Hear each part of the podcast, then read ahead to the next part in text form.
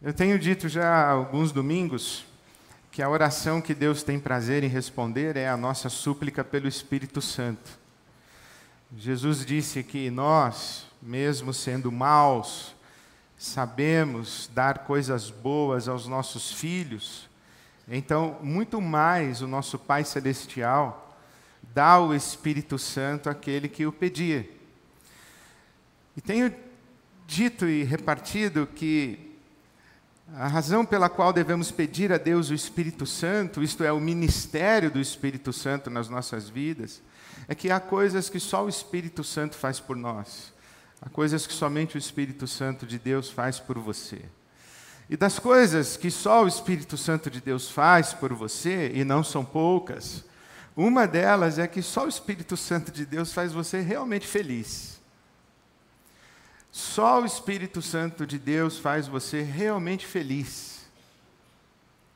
E é claro, não estou falando da felicidade nos termos tão superficiais do senso comum da nossa sociedade, que associa felicidade com prazer, com conforto, com consumo, com, com alegria permanente.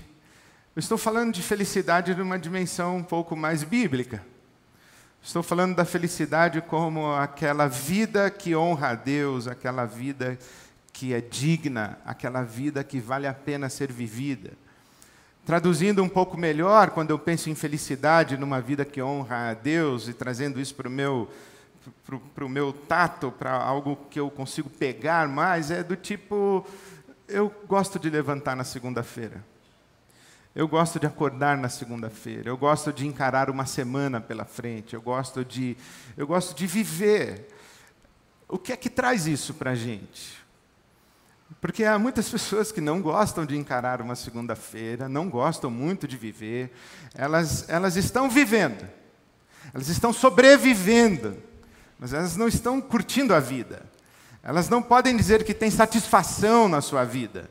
Elas estão vivendo com uma expectativa de que alguma coisa aconteça, alguma coisa eh, inesperada, inusitada. É verdade que a maioria das pessoas também não faz nada para que essa alguma coisa, se porventura venha a acontecer, mas muita gente se arrasta na vida.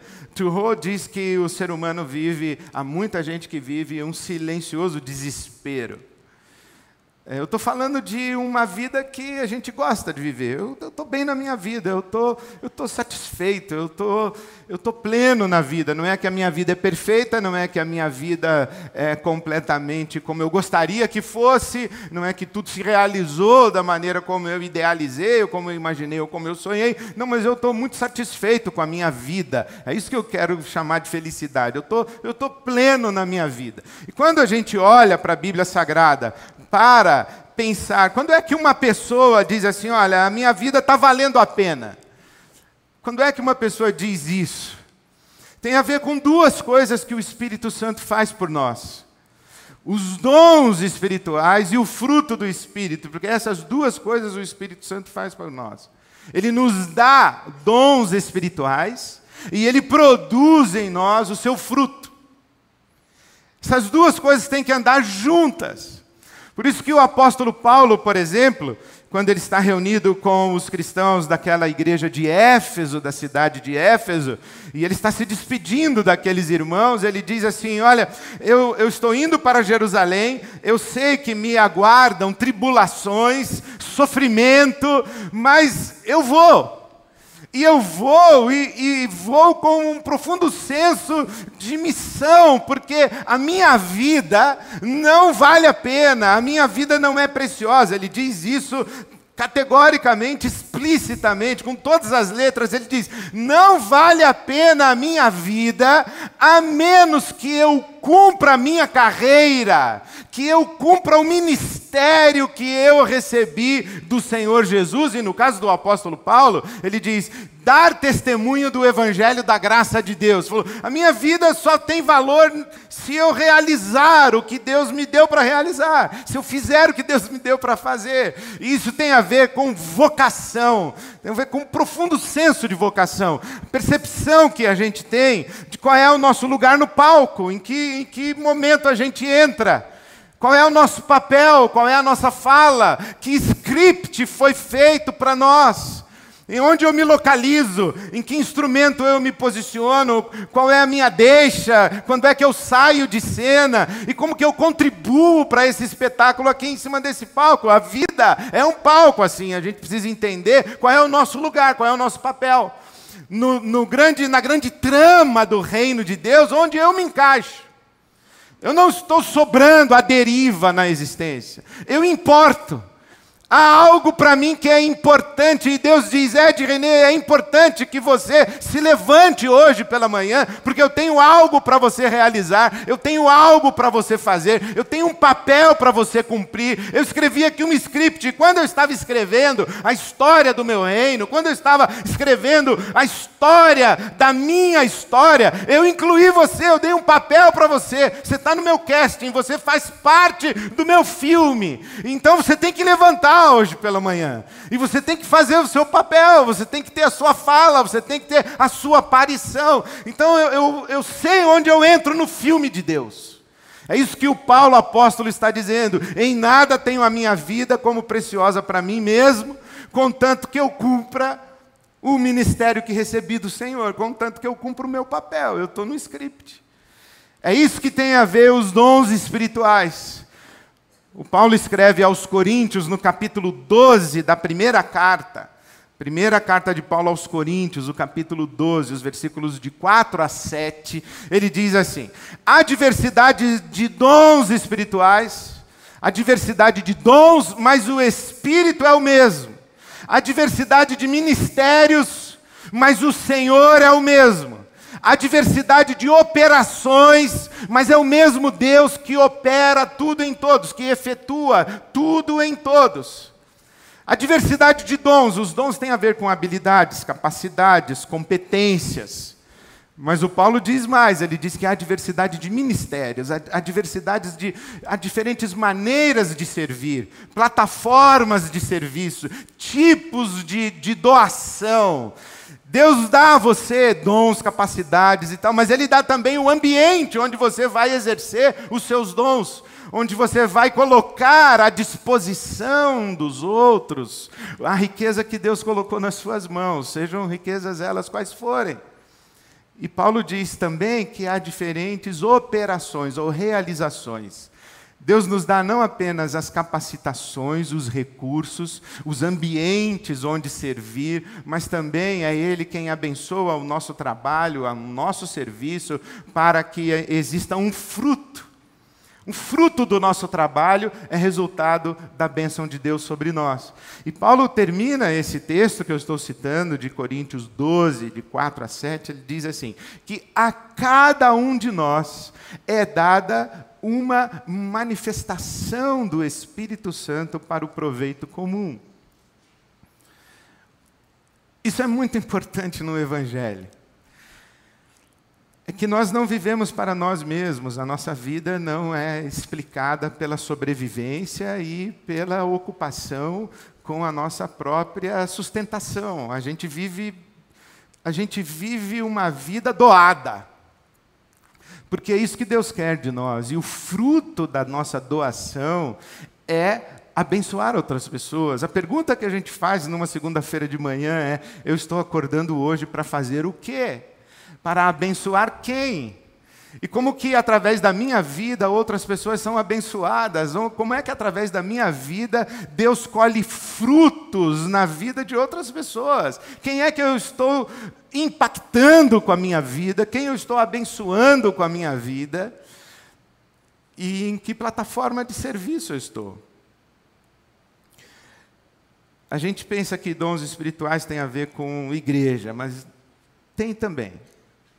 Mas não só e eu diria que o que tem a ver com a igreja é a, é a mínima parte do que os dons espirituais se destinam. Porque Deus, quando nos criou e nos colocou no jardim, Ele não disse assim para os nossos pais ancestrais, Adão e Eva: diz assim, olha, eu espero que vocês aí no jardim construam um templo bem bonito e organizem um coral para cantar para mim de domingo, viu? Não, Deus não falou isso. Deus disse que nós deveríamos nos multiplicar, nós deveríamos povoar a terra e nós deveríamos cuidar do mundo que Ele criou. Os dons espirituais são para isso para a gente cuidar do mundo de Deus. E a gente tem um papel no mundo de Deus. Não é necessariamente ou só dentro da igreja, é muito mais, inclusive, fora. E há diferentes maneiras de servir a Deus. Por exemplo, Susana, Susana Wesley, teve 19 filhos. Essa mulher não teve tempo para fazer universidade, para fazer MBA, mestrado. Não teve tempo para participar do Mãos e Coração da IBAB, ser voluntária no IBAB Criança. Aliás, ela tinha um IBAB Criança dentro de casa. Ela, a casa dela era um IBAB Criança, 19 filhos. E Suzana entendeu que a sua carreira, o seu ministério era cuidar de 19 crianças. E dos filhos de Susana, nós conhecemos pelo menos dois, Charles Wesley e John Wesley. Foram avivalistas que sacudiram a Inglaterra. John Wesley é o pai da igreja metodista, é o pai do metodismo. Porque teve uma mulher que entendeu que ser mãe era uma experiência sagrada e que era um ministério que ela recebeu do Senhor. Diferente de outras pessoas que não estão servindo dentro de casa estão servindo milhões, centenas de outras pessoas. Pega uma professora, por exemplo, cuida do seu filho, do meu, educar. Outro dia, aliás, eu ouvi a história de um empresário muito bem sucedido, dando testemunho dele, de que ele era muito bem sucedido e que ele veio do nada. E os empresários bem-sucedidos gostam de dizer que vieram do nada. Né? Aí ele disse assim: minha mãe, por exemplo, minha mãe não era nada, era só uma professora. Eu falei, uau! Uau! Ser uma professora, ser um educador. O que seria do mundo sem dentista, hein, minha gente? O que seria de nós? O que seria de nós sem as diferentes profissões que existem? Então, existem pessoas que servem a Deus, às vezes, cuidando só de uma pessoa. A sua carreira, o seu ministério, a responsabilidade que Deus deu a essas pessoas, às vezes, é cuidar de uma pessoa. É esse casal que, de repente, tem um filho com necessidades especiais e fala: Oh, e agora? E agora, esse é um ministério que Deus deu e consome todas as energias, todos os afetos, mas essas pessoas amam com o amor de Deus e é lindo de ver o amor de Deus materializando-se diante dos nossos olhos. Pessoas que se doam para uma pessoa só, cuidar de uma pessoa idosa em casa, cuidar de um pai idoso, de uma mãe idosa, quanta energia, quanto amor, quanta doação, é, é, sacrificial. Mas são pessoas que compreendem que isso é a sua carreira. Mas, por exemplo, tem essa senhora aqui, essa senhora aqui é enfermeira. Ibabe, senhora, senhora. Ibabe, essa senhora é enfermeira, ela trabalha no hospital aqui em São Paulo. Ela é plantonista, inclusive, uma enfermeira de altíssimo padrão. Ela cuida de pessoas no hospital. Ela sabe exatamente o que se espera dela quando ela acorda na segunda-feira. Ela sabe o papel que ela desempenha, ela sabe a quem ela tem que servir, ela tem como canalizar as suas competências, ela tem como canalizar o seu conhecimento, ela tem a quem doar o treinamento que recebeu. Ela é uma enfermeira, ela vai ao hospital e ela cuida de pacientes. Talvez você já foi cuidado por ela, ou um familiar seu foi cuidado por essa senhora, uma enfermeira. Ela trabalha muito e ela se doa, e ela sabe que ela tem um papel no mundo, isto é, que ela importa, que ela é importante para alguém, que se ela falta, fica algo sem fazer, porque Deus colocou nas mãos dela o que fazer. Então ela sabe o que ela tem que fazer para abençoar pessoas e sabe quem são as pessoas que ela abençoa, mas sabe que para chegar no hospital tem um ônibus e um metrô. Ela tem que acordar cedo. Tem que acordar cedo. Ela tem que deixar as coisas preparadas para os filhos dela. E, e ela tem que decidir onde ela vai almoçar e com quem, se ela leva inclusive de casa. E depois, quando termina o expediente, que ela vai embora do hospital, ela tem que passar no supermercado, voltando para casa. E ela sabe que tem uma tal de uma roupa que acumulou e que ela vai ter que resolver quando chegar em casa. E ela sabe que o marido dela está desempregado já tem alguns meses. E além de estar desempregado, isso sobrecarregar as finanças da família, também afeta muito o estado emocional desse homem que não se sente provedor, a autoimagem dele está mexida, está sacudida, ele está num momento muito difícil. Imagina, o relacionamento conjugal dele está meio complicado nesse momento, nessa fase. E ela descobriu que o filho dela está fumando maconha. E sabe, a única pessoa que escuta, e escuta, mas também fala bastante, é a sogra dela que mora com ela. Mas ela é uma enfermeira. E ela acorda segunda-feira e ela vai trabalhar e ela vai cuidar de você no hospital. Mas só que quando ela deixa de atuar como enfermeira, quando ela tira o jaleco, ela tem uma coisa em volta disso que chama vida. Ela tem sonhos, ela vai na manicure, ela vai no cabeleireiro. Ela vai na festa de aniversário do sobrinho e ela compra presente para o sobrinho ela se envolve com a família, ela tem amigas, ela tem esperanças, ela tem expectativas, ela tem, ela tem um coração cheio de futuro. E é aí, nesse lugar chamado vida, que entra o fruto do Espírito. Porque uma coisa é quando a gente está fazendo aquilo que a gente sabe que Deus mandou a gente fazer. A gente está trabalhando, a gente está na função. Só que a função tem começo, meio e fim, ela acaba. E essa mulher, quando ela está diante do espelho secando o cabelo, imagina quanta coisa passa pelo coração dela. E essa mulher, às vezes, essa enfermeira, essa senhora, quando ela vai deitar, apesar de estar cansada, ela não consegue dormir. Chama vida.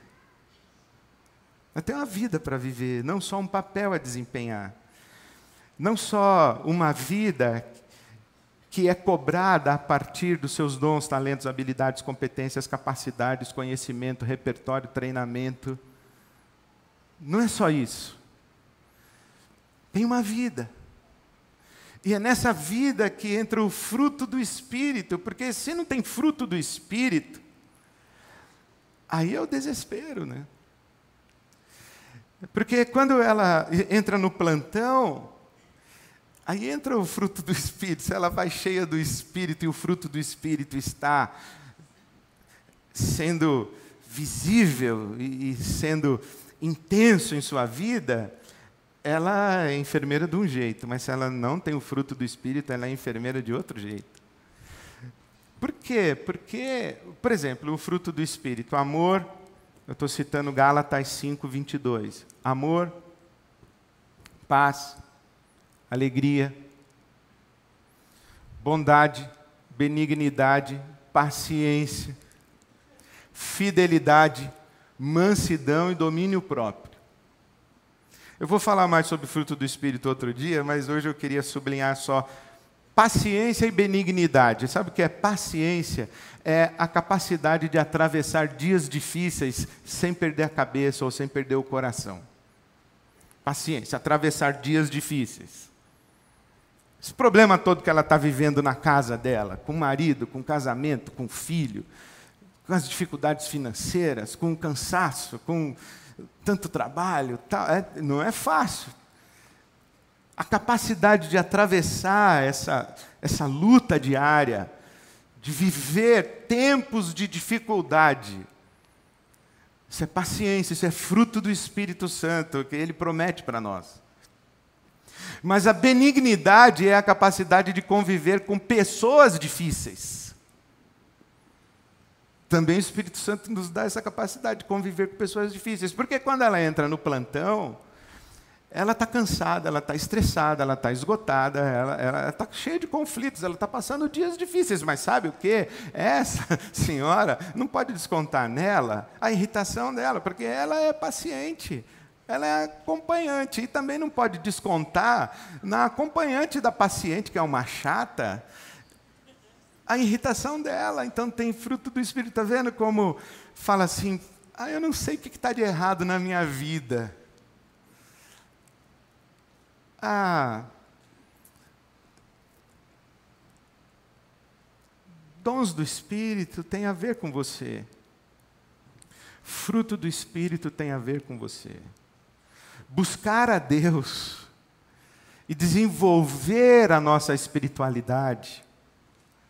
Ou como diz o apóstolo Paulo em Filipenses, capítulo 2, ele fala: opere a sua salvação.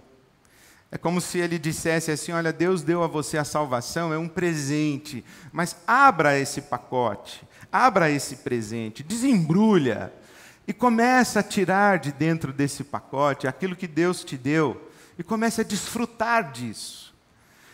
E se a gente pensar nisso, Deus está dizendo para você: eu dei a você dons e eu quero produzir em você o fruto.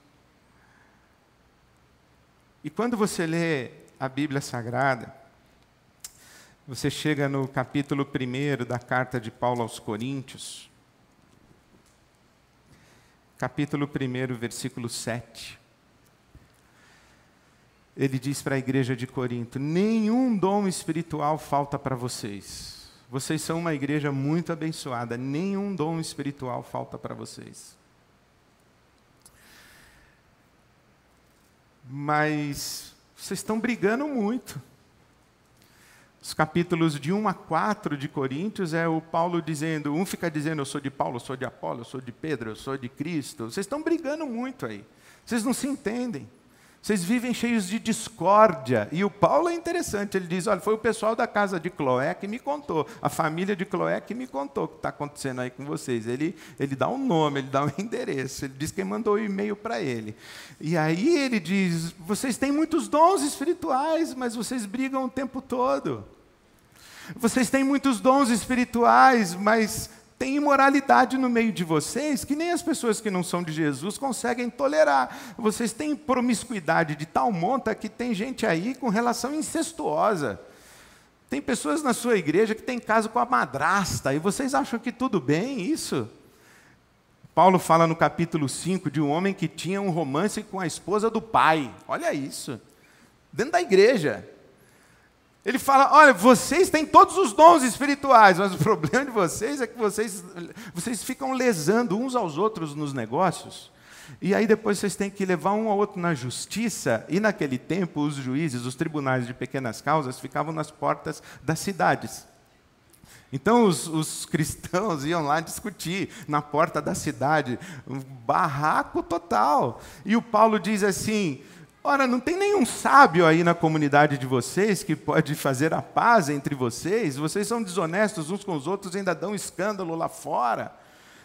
Vocês estão com problema no casamento que eu estou sabendo. Vocês vieram com esse papo agora de que querem jejuar, querem buscar a Deus, estão fazendo vigília e não transa mais com o marido e com a mulher. Vocês ficam. É muita oração e pouca pegação, pessoal. Tem que ter.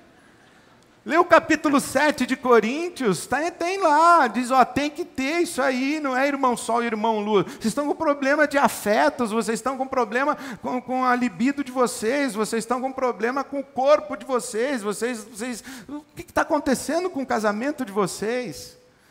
Vocês estão com problema na hora da ceia, vocês colocam os ricos de um lado, os pobres do outro, vocês estão aí na ceia, nem na ceia do Senhor vocês conseguem se entender. O que o Paulo está dizendo é: vocês têm muitos dons espirituais e pouco fruto do Espírito.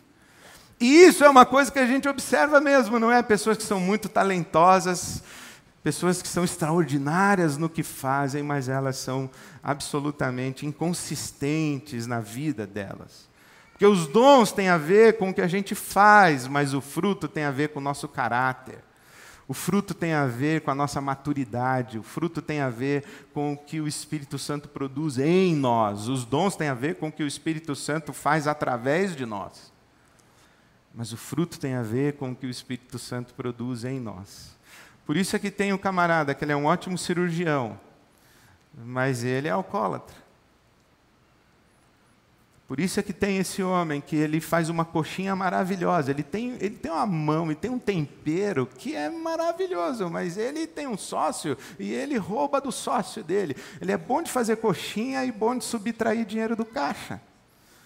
Ele é talentoso, mas é mau caráter. E a gente vai observando isso. Tem pastor que fala bem, mas é arrogante, prepotente, vaidoso, orgulhoso, mercenário. Tem apóstolo que é bom de explicar a Bíblia, mas é analfabeto emocional. Não é bom de relacionamento, falta fruto. Tem muito dom, mas não tem fruto. A nossa vida tem que encaixar dom espiritual e fruto do Espírito Santo.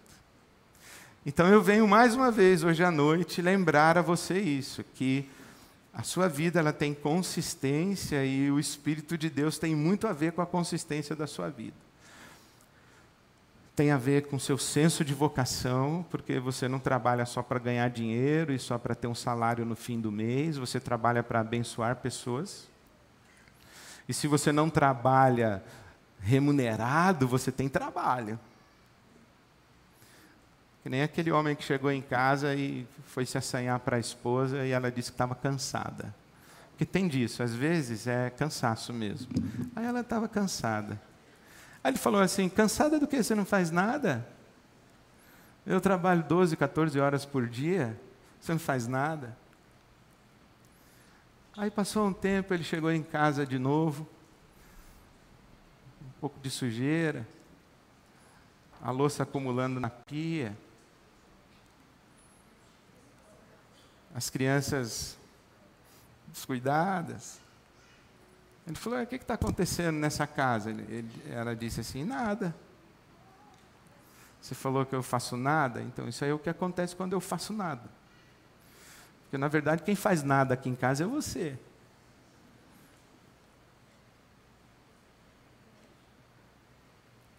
Sabe, outro dia eu ouvi isso também, que esse negócio do homem dizer que ajuda em casa. Ajuda quem? Não mora lá?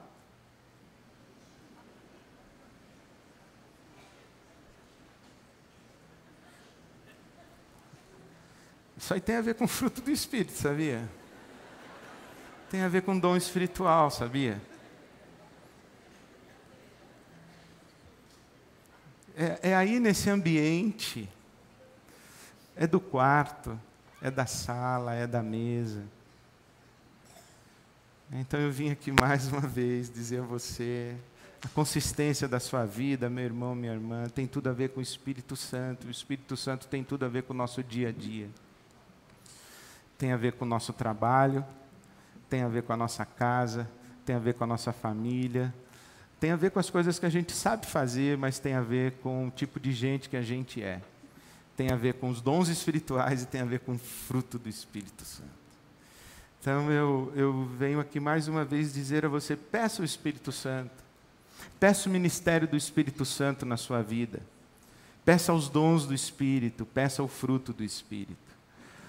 Peça para Ele dizer a você exatamente qual é o seu papel no mundo, qual é a sua vocação, o seu script, como é que através da sua vida você abençoa pessoas para a glória dele, em nome dele.